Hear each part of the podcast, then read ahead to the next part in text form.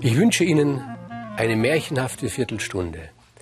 Fragen Sie einen Erzähler oder eine Erzählerin, was seine oder ihre Schutzpatronin ist. So bekommen Sie die Antwort Scheherazade, die große Heldin aus Tausend und eine Nacht. Von ihr möchte ich erzählen. Es war einmal ein Sultan, Scheherban hieß er, und er herrschte über die Inseln Indiens und die Inseln Chinas. Er hat ein riesengroßes Reich und dieses Reich hat er geerbt. Und das war vielleicht sein Problem, denn äh, er hat nichts selbst beigetragen. Alles war schon da und er war ein misstrauischer Mensch. Er hat sich immer überlegt, äh, Bewundern mich die Leute? Respektieren sie mich wirklich, wenn sie vor mir knien und das Haupt beugen? Was geht da in ihren Köpfen drin vor? Verlachen sie mich hinter meinen Rücken eventuell sogar durch und durch misstrauisch? Aber die wichtigste Frage für ihn war natürlich, werde ich geliebt? Werde ich geliebt? Und er hat die Leute danach gefragt. Natürlich haben sie gesagt, ja. Natürlich hat er sich gedacht, sie sagen natürlich ja. Was sollen sie denn sonst sagen zu mir? Und er war sich nie sicher. Und er hatte eine Frau, dieser misstrauische Mensch, der so liebessüchtig war. Und diese Frau liebte ihn wirklich, sie liebte ihn über alle Maßen und er sie auch. Aber während sie natürlich wusste, dass er sie liebt, wusste er es nicht. Und er hat ihren Worten genauso wenig geglaubt wie den Worten seiner Untertanen. Jeden Tag hundertmal fragt er sie, liebst du mich? Und sie sagt, ich liebe dich. Und er denkt sich, ich will sie testen, ob sie die Wahrheit sagt. Und er sagt zu ihr, pass auf, ich werde mit meinem Bruder verreisen, auf Geschäftsreise gehen, und ich möchte, dass du in der Zwischenzeit deine Gemächer nicht verlässt. Und sie sagt, aber warum denn? Ich muss doch die Hausarbeit machen, ich muss nach dem Gesinde sehen. Es gibt so viel zu erledigen. Ich will, dass du deine Gemächer nicht verlässt. Es ist unsinnig, sagt sie. Aber sie verspricht es ihm. Er geht aber nicht auf Reisen. Mit seinem Bruder versteckt er sich, verkleidet sich und beobachtet seine Frau. Und die Frau denkt sich, ja, er ist halt ein bisschen eigenartig. Er will mich testen, ob ich ihn wirklich liebe, aber ich weiß ja, dass ich ihn liebe. Natürlich, aber ich, die Hausarbeit muss ja gemacht werden. Ich muss nach dem Rechten sehen und sie wartet, bis er weg ist und dann natürlich verlässt sie die Gemächer. Und er denkt sich, sie betrügt mich.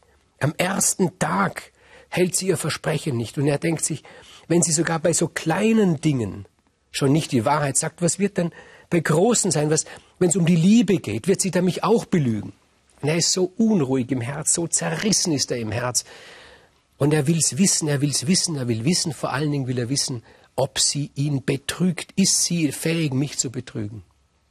Und da lernt er einen vornehmen Herrn kennen, einen Gelehrten, einen schwarzen Gelehrten, der unglaublich viel weiß, der jung ist, der sehr, sehr schön aussieht, sehr gewandt ist, sehr charmant ist und der Sultan, dieser arme, zerrissene, von Misstrauen zerrissene Mensch denkt sich, ihn, ihn werde ich ansetzen. Und er sagt zu seiner Frau, hör zu, ich muss wieder verreisen, äh, aber vielleicht war das nicht klug, dich einzusperren damals. Ich bin der Meinung, dass deine Bildung zu wünschen übrig lässt. Ich habe dir einen Lehrer, gebe ich dir, aber ich möchte, dass du mit diesem Lehrer allein in deinen Gemächern bist.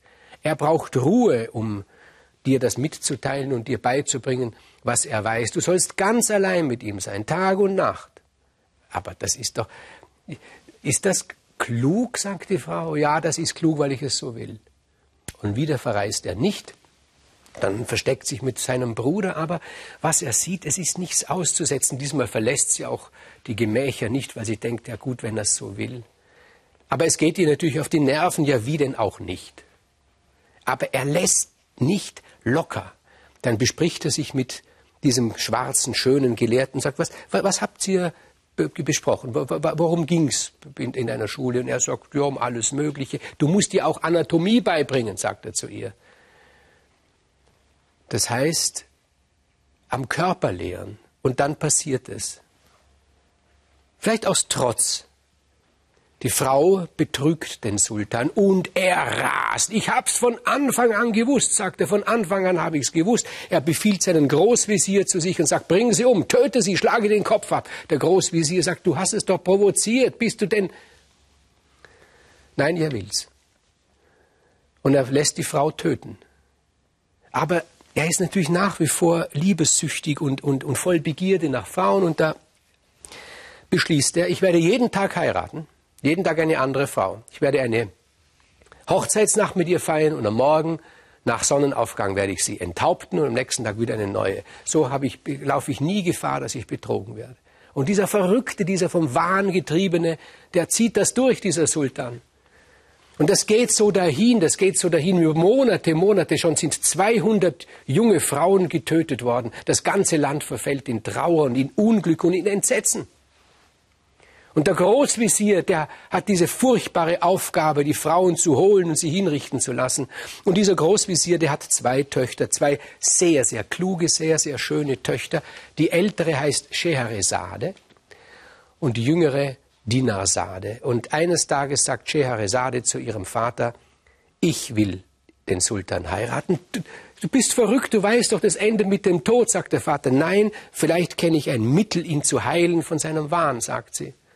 Und sie besteht darauf, und der Vater führt sie dem Sultan vor, und der Sultan sagt, wenn du glaubst, sie schone ich, hast du dich getäuscht. Und Scheherazade hat sich zuvor mit ihrer Schwester abgesprochen, mit Dina Sadin sagt zu ihr, ich werde dich holen lassen am Abend, und wenn wir dann so zusammensitzen, ich werde sagen, ich möchte mich von dir verabschieden, dann sag du, ach liebe Schwester, erzähl doch eine deiner wunderbaren Geschichten, die jetzt nie, nie mehr jemand hören kann, weil du ja sterben wirst. Eine erzähl uns noch. Und dann will ich eine Geschichte erzählen, vielleicht ergibt sich daraus die Möglichkeit, den Wahn dieses Sultans zu heilen. So geschieht es. Hochzeitsnacht, Sultan und Scheherazade schlafen miteinander, hinterher weint Scheherazade, er fragt, warum weinst du? Das fragt er noch. Und sie sagt, ich würde gerne meine Schwester sehen. Man holt Dina Sade und die sagt, ach Schwester Scheherazade, willst du nicht eine deiner Geschichten erzählen? Und Scheherazade erzählt eine Geschichte. Und so, so unglaublich dramaturgisch gefinkelt erzählt sie diese Geschichte, dass der Höhepunkt der Geschichte genau dort ist, wo die Sonne aufgeht. Und dann bricht sie ab und der Sultan sagt, ja was? Und sie sagt, ja, jetzt ist meine Zeit abgelaufen, du wirst mir jetzt den Kopf abhacken.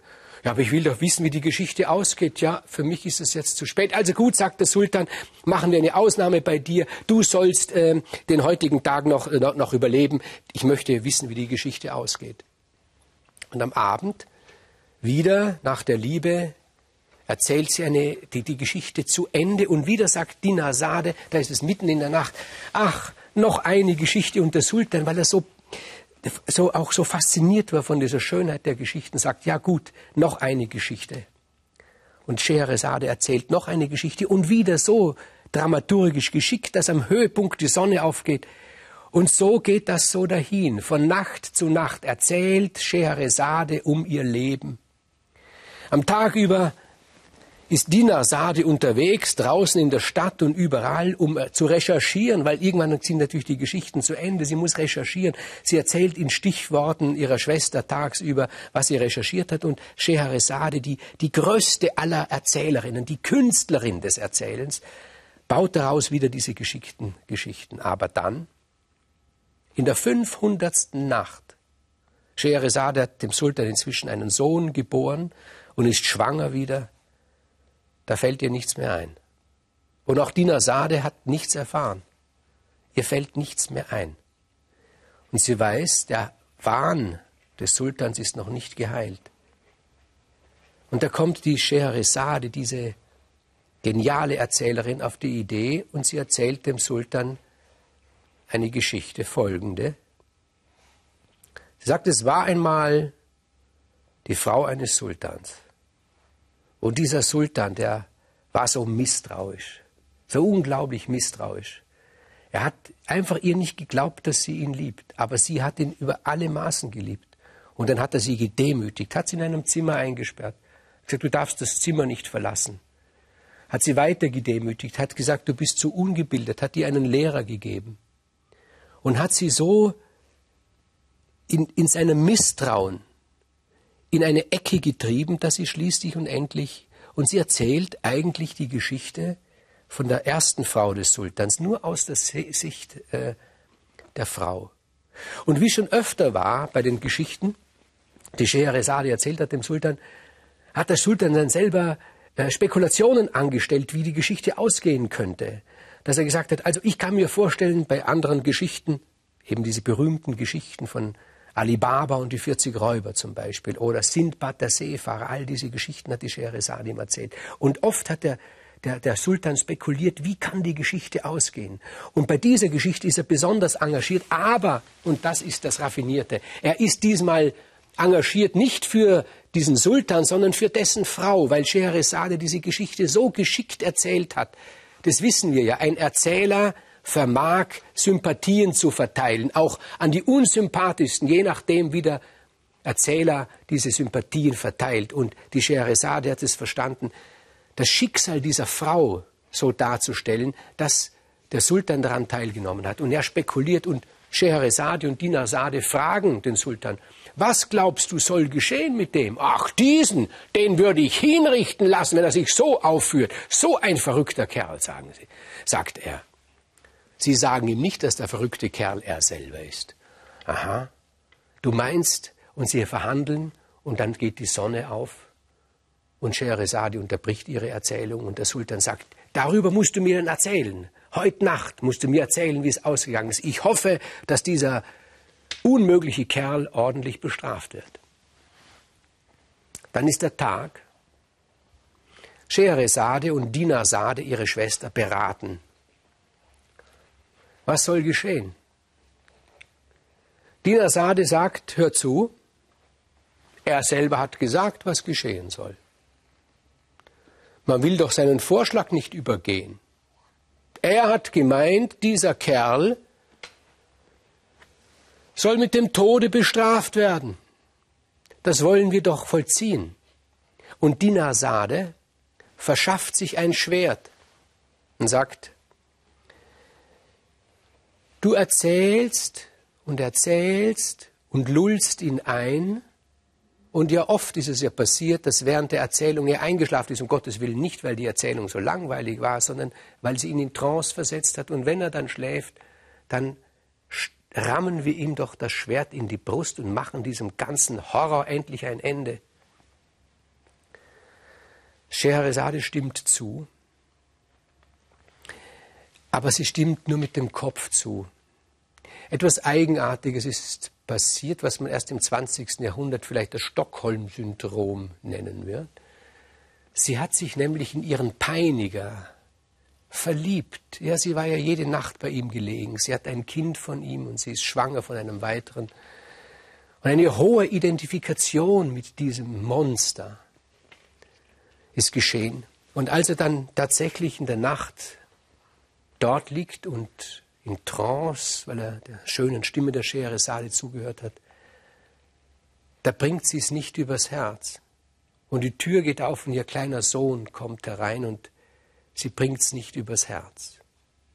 Und sie erzählt die Geschichte zu Ende und erzählt, dass dieser verrückte Sultan gesund geworden ist, dass er vom Wahn geheilt wurde, und da wird auch der wirkliche Sultan vom Wahn geheilt, allerdings erst allmählich, denn es folgen noch weitere 500 Geschichten, bis tausend und eine Nacht zu Ende gelebt und zu Ende erzählt sind.